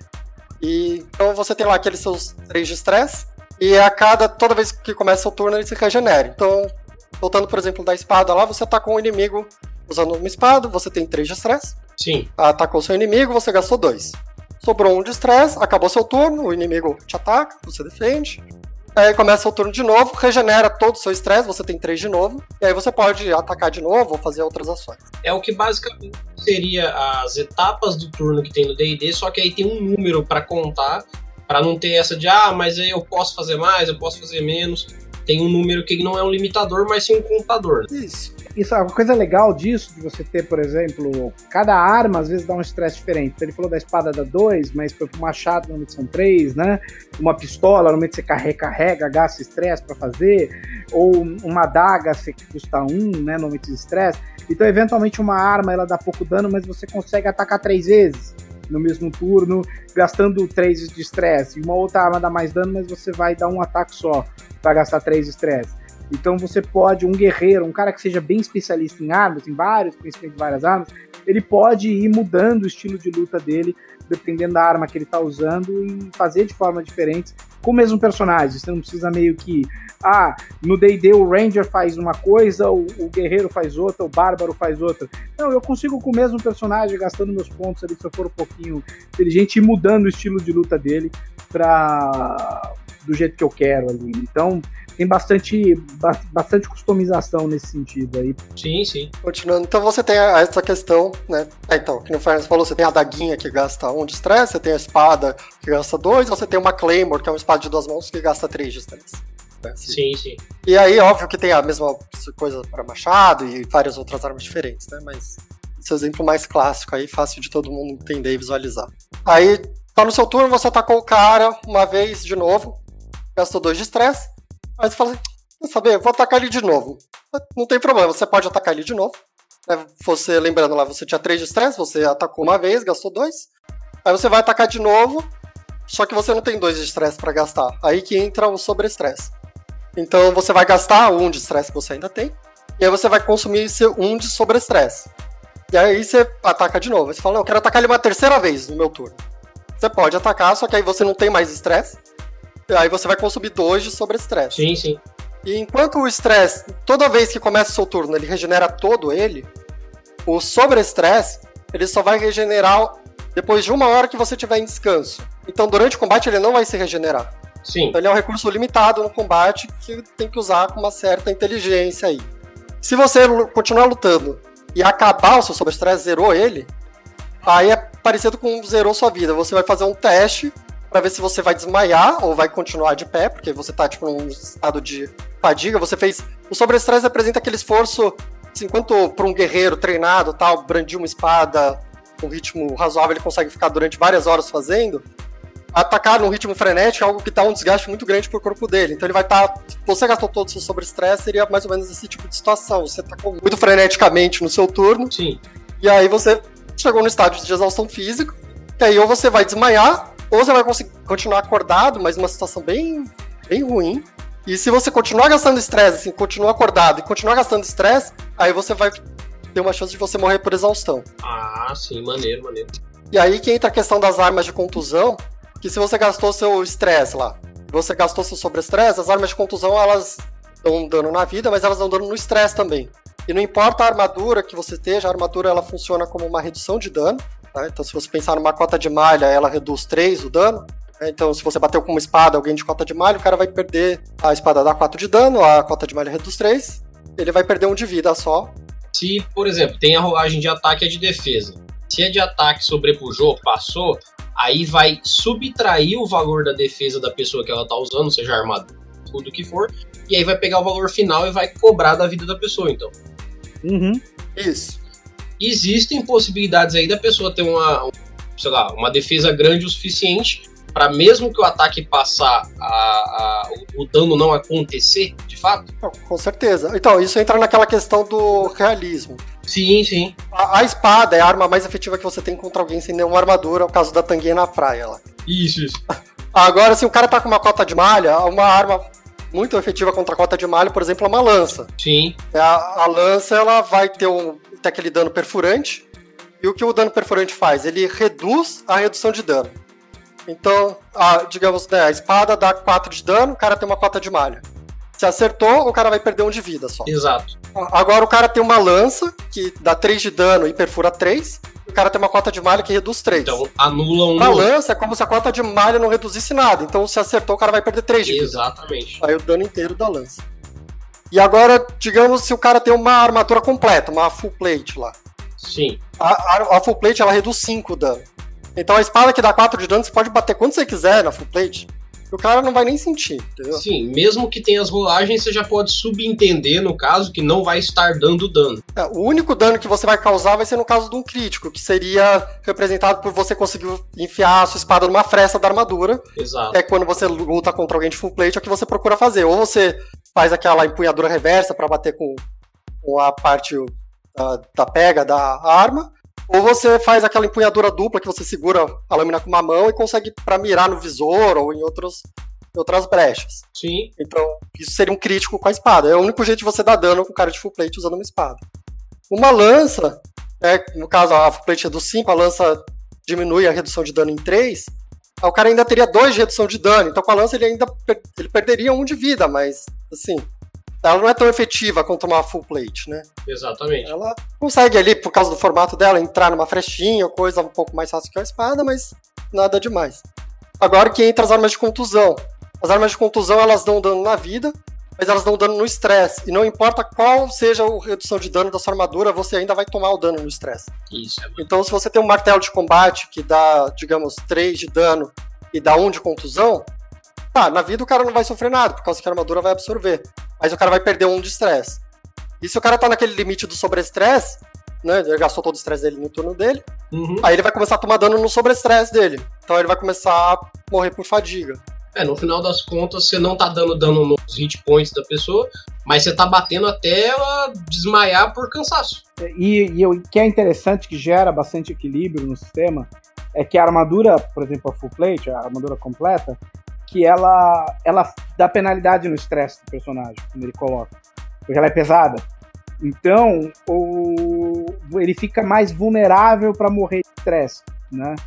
É, apesar de que ele vai, que é realmente o grande problema dele. Apesar de que ele vai ser super invulnerável na, na da vida, né? Tem até uma armadura um pouquinho mais forte, que é a do que é a armadura completa, que é uma armadura dos anões, né? Que é a armadura a vapor, né? Que você, o anão ali queima um carvãozinho lá, tem um motor a vapor e que deixa a armadura leve o suficiente, entre aspas, para ele carregar ela, né? Mas ela é super pesada. E aí ele dá mais, dá mais defesa ainda, ela chega a dar 7 de redução de dano, né? Mas é, é, é esse, é o, esse é o ponto central da armadura, ela serve para proteger você da, da vida, mas ela pode te prejudicar no estresse. O guerreiro, se você quer ser um especialista, você vai comprar armas diferentes, você compra arma, né? Então eu conheço a espada, eu conheço a lança, eu conheço o arco flecha, eu conheço. Isso eu gasto 20 pontos para comprar uma arma. Você é treinado, né? Que nem você treina para aprender as magias, você treina para usar uma espada, você treina para usar um arco e flecha, né? Treinamento básico. E aí vale a pena você, é, se você quer fazer um cara, ah, eu não quero usar magia, só quero focar em guerreiro, é, você gastar seus pontos para ter treinamentos em mais de uma arma, exatamente para poder mudar seu estilo de combate e ficar é, tão travado, né? Perfeito, perfeito. E agora sim, para a gente terminar, eu queria perguntar para vocês quais são as dicas que vocês dão para quem vai mestrar o Codex. Tirando a parte final, que vocês já falaram que tem uma parte só para quem vai mestrar, é, quais são as dicas principais que vocês dão para quem vai criar uma aventura ou para quem vai pegar a aventura pronta, como interpretar bem ela, como colocar ela em prática? E principalmente, para quem está mestrando, sempre vai estar tá auxiliando quem está jogando. Então, como que o cara que vai pegar o Codex na mão e falar assim: bom, eu vou encarar a cabeçada de ser o mestre? O que, que esse cara tem que ter ali para conseguir desempenhar bem o Codex para que os jogadores consigam, é, junto com ele, tirar, extrair o melhor do Codex ali? Presumindo que provavelmente o caso da maioria das pessoas que estão ouvindo a gente, nunca jogou o sistema, não conhece o sistema, não sabe os detalhes, tudo. Primeiro, delegue funções. Se o cara da sua mesa for fazer, por exemplo, um elfo, passa para essa pessoa ler o elfo, entender quais são as habilidades dele, entender quais são as características dele, e aí essa pessoa fala para você quais que são, porque se você for ter que ler e decorar todas as características e todas as especializações de todo mundo, você vai ficar maluco. Também não é esse o ponto né, de semestre. Eu acho que o mestre não precisa. não é o cara que sabe tudo, mas é o cara que conduz a história, né? Então, primeiro tem esse, essa questão aí de delegar a função e pedir ajuda do pessoal que tá jogando com você. O, o cara vai focar mais no personagem dele, beleza, mas peça para que ele entenda bem as regras que regem o personagem dele, que aí ele te ajuda até nos momentos ali que você tá narrando, tá, tá chegar em algum ponto de é, decisão, ele quer fazer alguma ação meio diferente, e ele entendendo bem as regras, ele pode explicar para você como mestre também ali complementa uma coisa ou outra. Um, um, outro ponto é aquela questão das contas, né? Assim, a, todas as contas a gente meio que já fez no sistema. Então você não precisa se preocupar em. Não vai ter nenhuma conta muito complexa, nenhuma fórmula absurda para você fazer. É, os valores tem, tem algumas tabelas aí de valores de dificuldades, assim, são sugestões de valores de dificuldades. Então eles funcionam, por exemplo, que eu disse assim, você tem uma, um jogador inicial ali, você tem um teste com uma dificuldade 3, 4, vai ser um teste que ele vai ter um pouco de dificuldade. Jogadores mais avançados já não vão ter tanta dificuldade. É, não tenha medo de colocar na sua aventura, começou a mestrar, você coloca um desafio e tipo um valor. 4, por exemplo. Qual vai ser a, a, a percepção dos jogadores e como é que vai ser o resultado deles? E aí, ah, não, o pessoal teve bastante dificuldade, então eu gostaria que eles passassem mais fácil desse tipo de teste aí você já sabe que você tem que reduzir um pouco. Mas, assim, os valores não são rígidos, engessados, né? Então você tem uma liberdade para manobrar aí e criar. E às vezes o jogador pede um teste que você não está esperando, você também não precisa ficar desesperado. Você pode basear no. Tem a tabelinha, mas você pode pensar assim: dois é um teste fácil, cinco é um teste é, uma dificuldade razoável. Aí, putz, esse cara tem que mandar muito bem para ele conseguir sucesso. Você pede tipo 10 assim de dificuldade, que é, dificilmente ele vai conseguir, mas se ele for muito bem ele ainda consegue. Então, com assim, pensando 2, 5 e 10, já também dá um balizamento bom para vocês. Tem uma questão também da regra, que é de situações favoráveis e desfavoráveis. Isso também ajuda você a pensar e Sim. estipular valores e dificuldades, assim. Então, o personagem pode encontrar é, se encontrar desde uma situação muito favorável até uma situação muito desfavorável.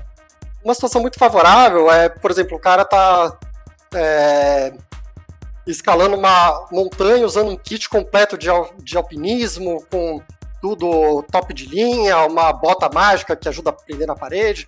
Então ele vai receber um bônus de mais 5 aí para escalar. Aí você tem uma situação favorável, que é assim, é uma coisa, ele tá numa situação boa, mas não é extremamente boa. Por exemplo, ele tá usando um arco para atirar no inimigo que tá a uma certa distância, mas ele tá no, no alto de uma torre, por exemplo. Então ele tem uma vantagem aí de altura, de Sim. posicionamento. Então você pode dar para ele, por exemplo, um bônus de mais dois. E aí você tem os opostos também, que é uma situação desfavorável. Então, voltando lá pro escalar, o cara tá escalando, mas o equipamento tá sem equipamento na mão e, é, e tá molhado ainda a pedra. Então ele está subindo numa situação desfavorável ali. Então ele vai ter uma penalidade de menos 2 no teste dele, por exemplo. E tem também uma situação muito desfavorável, que é tipo, o cara quebrou uma perna e está querendo pular um buraco. A dificuldade do buraco vai ser sempre a mesma, né? Porque é o mesmo buraco. Mas aí o que muda é a condição do jogador, do personagem. E aí ele está numa situação muito desfavorável, ele vai ter uma penalidade de menos 5. os valores 2 e 5, eles aparecem nessa questão de situação favorável e desfavorável, né? E também ajudam na definição de, da dificuldade dos desafios também. E por último, tem uma questão que a gente não mencionou, mas é que não tem nível no sistema. Então, o personagem não vai ser um personagem nível 10, por exemplo. Não vai ser um personagem nível 30. Ele não, não tem nível. Eu percebi que é parecido com o sétimo mar nesse ponto. É, tem essa pegada de você criou o personagem, ele é o que ele é, ele pode ganhar pontos que vai gerar novos atributos e uma, uma progressão, mas ele não tem uma evolução de nível, e sim de narrativa. Isso, é, a evolução, no caso, você ganha a experiência em cada um dos atributos. Então você ganha experiência em corpo a corpo, você ganha experiência em conhecimento, você ganha experiência em lábia, por exemplo, mas você não vai ter um nível do personagem. E aí você vai melhorando sua lábia com sua experiência de lábia, né? Mas tem um valor que é o valor do nível de ameaça do seu personagem. Então, cada vez que você compra uma especialização nova, você gasta experiência para comprar uma especialização nova, o nível de ameaça do seu personagem sobe de acordo com o valor dessa especialização que você comprou. Então isso serve para o jogador para ele ter uma noção de até da própria progressão do personagem dele, né? Sentir ali retratado na ficha. Bastante gente gosta de ter esse valor representado. E para o mestre, ele serve para ajudar na determinação dos inimigos que você vai colocar na sua aventura. Então, se um personagem tem um nível de ameaça 400, né? O nível de ameaça vai ser sempre igual à experiência que ele tem ali, que ele gastou. Então, se você construir a ficha com 400 pontos, você vai ter um nível de ameaça 400. Aí você vai olhar os monstros, os inimigos que tem. Aí você tem um inimigo que tem um nível de ameaça 400. Então o que isso quer dizer? Quer dizer que se esse personagem e esse inimigo lutarem, vai ter aí é, cerca de 50% de chance de um sair vivo. E o outro que sobrar vai estar em muito mau estado, porque ele quase morreu. Né? Então, assim, vai ser uma luta bem disputada. Sim, sim. Isso ajuda a direcionar o mestre a, em quais inimigos que ele vai colocar na aventura. Mas não necessariamente porque o nível de ameaça do inimigo é igual ou maior do que o personagem, que o personagem vai também morrer para esse inimigo, ou vice-versa, porque existem várias formas também, com outras coisas que acabam influenciando no combate, né? Por exemplo, se você está lutando num corredor e vem 500 inimigos, o cara vai lutar contra um de cada vez. Vai facilitar a vida dele. É, tem o grupo ainda. É, tem assim, você está lutando contra um inimigo que é interessante, é o lobo. O lobo, ele é se você for sair na porrada com o lobo, o lobo vai ter a vantagem de você. O nível de ameaça do lobo é bem baixo. Então, às vezes, você bota lá vários lobos e a, os lobos matam toda a party, mas é porque a party resolveu sair na porrada com o lobo. Mas e eles não perceberam que o lobo tem uma fraqueza que é a força mental dele. Por ser um animal irracional tal, a força mental do lobo não é lá grandes coisas. Na verdade, é bem ruinzinho. Então, se você tem um personagem que tem a palavra natureza, que consegue comunicar com os animais e coisas assim, provavelmente esse personagem vai conseguir sozinho convencer os lobos a ir embora, por exemplo. Que é uma outra forma de você vencer no combate. Você não só não é que você vence no combate porque você matou todo mundo. Você vence no combate porque o combate acabou e você sobrou lá de pé muitas vezes, né? É, esse jogo você, é o que você estava falando do XP, você meio que aprende aquilo que você faz, né?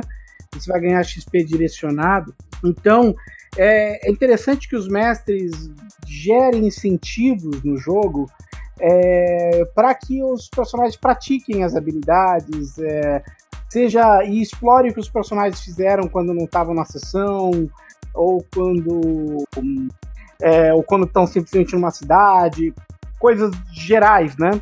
O que, que você pode fazer para explorando e eventualmente ganhar XP em habilidades diferentes, né? É, e, e, obviamente, para poder fazer o que o, o, o Vitor falou, né? Que você tem várias formas de você conseguir chegar no mesmo lugar. E não é porque você mandou todo mundo embora que você não vai dar o XP para ele de, na habilidade, né? Você, ele vai ganhar XP em habilidades diferentes, mas ele vai continuar ganhando XP sempre, né? E agora, o comentário que eu queria fazer, né?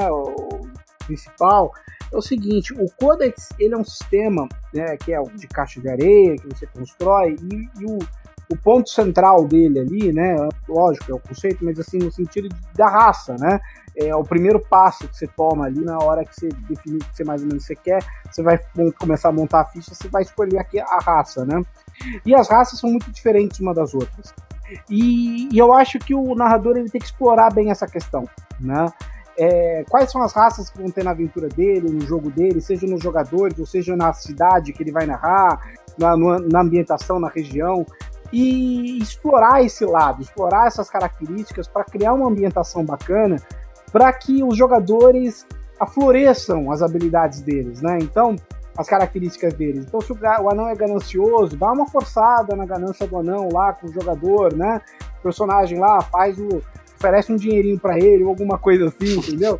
Vai criando, vai explorando essas características dos jogadores para que você realmente é, torne bastante única a experiência. Senão, você vai acabar fazendo um jogo meio que tanto faz se o cara tinha feito um elfo ou feito um anão. Mas se você vai andando na.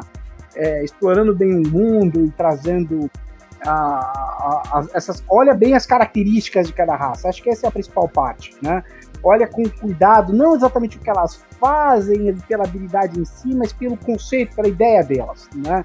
Então, o anão ele é ganancioso, ele tem o, mas ele tem aquela questão de, de, ser bem resistente, de ser bem teimoso, de ser bem ali é, uma pedra no caminho, né? Literalmente tem uma característica que é mais ou menos isso que se chama, é, acho que é pedra no caminho, é o nome da habilidade.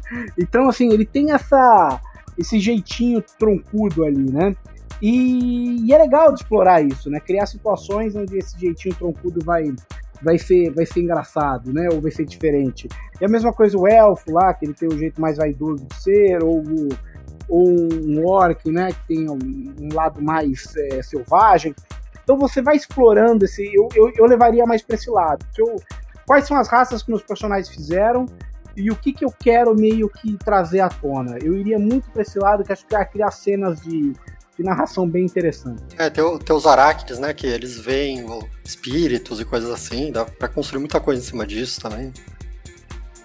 Exato, é, leia, leia por cima ali, o, o pelo menos por cima, o lore da, da, das raças, né? O que, de onde elas vêm, o que elas valorizam e tal, né? Pelo menos você tem uma noção geral, né? Não precisa saber no detalhe, mas é importante para o narrador isso, ele, ele lê com cuidado se ele, se ele, tem que ler com cuidado alguma coisa nesse sistema, além das regras gerais, né, para conhecer os dados, essas coisas, é ler o PDF das raças, tá? Que é o que basicamente ele precisa adaptar um dia, se ele quiser jogar um, no Codex no futuro, ele vai precisar ter um PDF de raças, ele vai precisar ter um, uma adaptação nisso, né? É, é o trabalho que se tem para adaptar para um novo cenário, é sempre o PDF de raças aí no, Codex, além de itens e coisas assim, mas no geral é o 90% do trabalho está nas raças, né?